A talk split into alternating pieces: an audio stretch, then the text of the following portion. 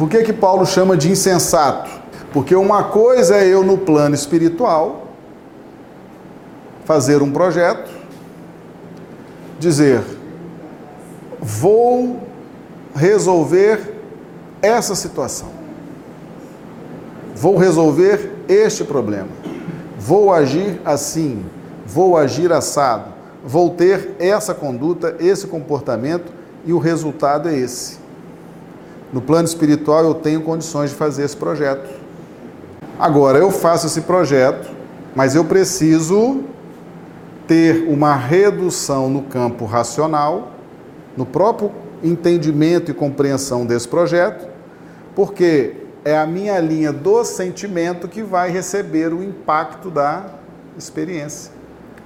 Por isso que eu tenho que estar alimentando o campo do conhecimento diariamente. Porque a espiritualidade vai estar me conduzindo dentro daquele projeto.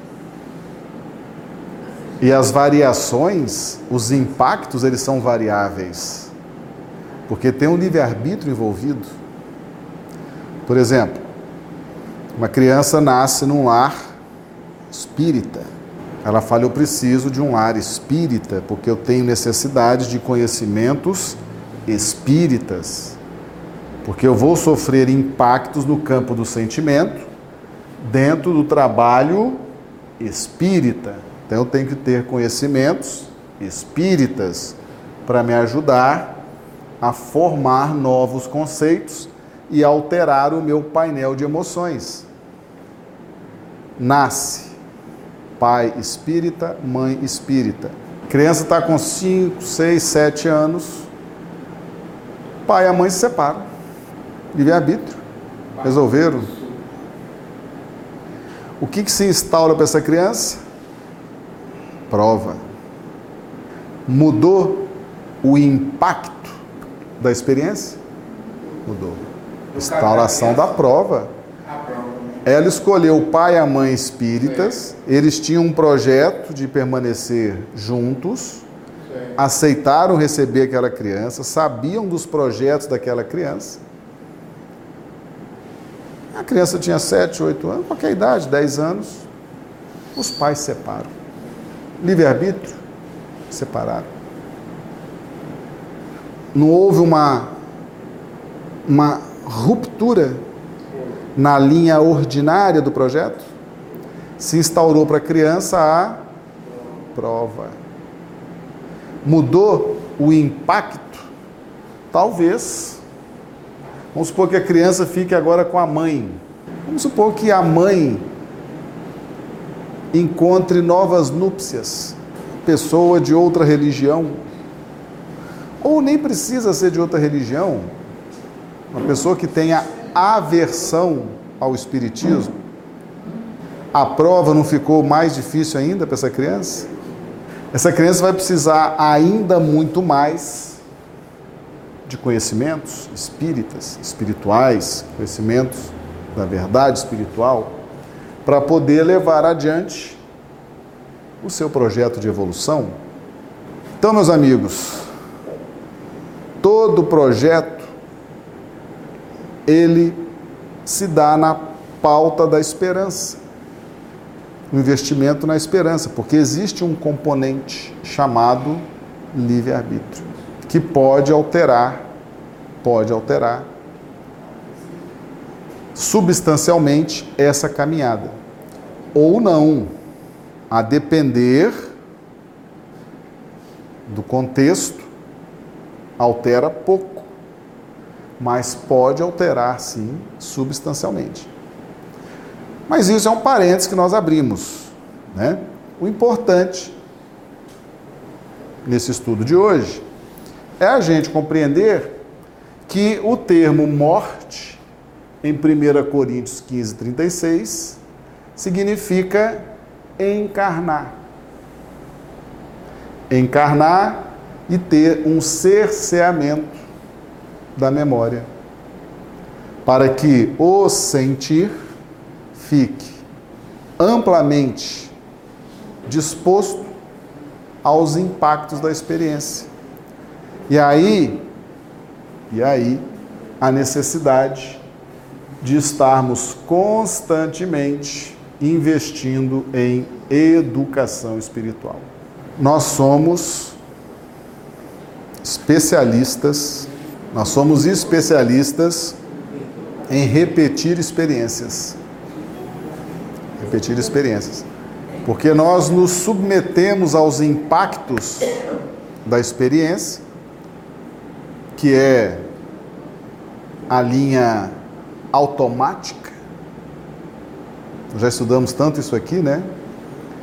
Reencarnação após reencarnação, após reencarnação, após reencarnação, você cria um automatismo. Você vai evoluindo, nem que seja um pouquinho, mas evolui. Mas isso gasta muita energia, gasta muitos recursos, porque você aumenta num, muito o número de reencarnações que você vai precisar.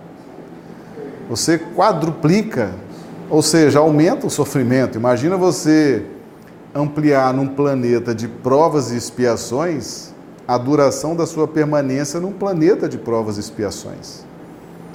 Não fica mais penoso o trajeto? Então, nós somos especialistas nisso. Evoluir pelos impactos. Pagamos para ver, né? Deixa a vida me levar. Nós somos especialistas em aguentar impactos no sentimento. Um atrás do outro.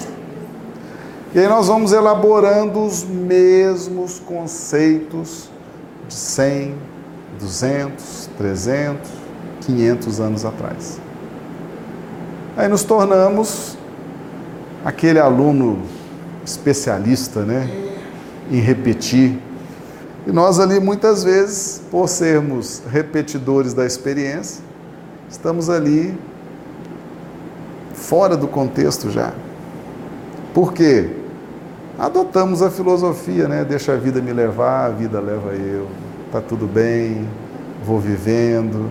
Com os conhecimentos da doutrina espírita, há uma grande possibilidade de transformação. Então você está padecendo com os impactos no seu sentimento? Sua experiência profissional está penosa? Sua experiência afetiva está difícil? Sua experiência social está difícil? Você está se irritando com seus colegas de trabalho? Você está se irritando com seu parceiro, sua parceira afetiva?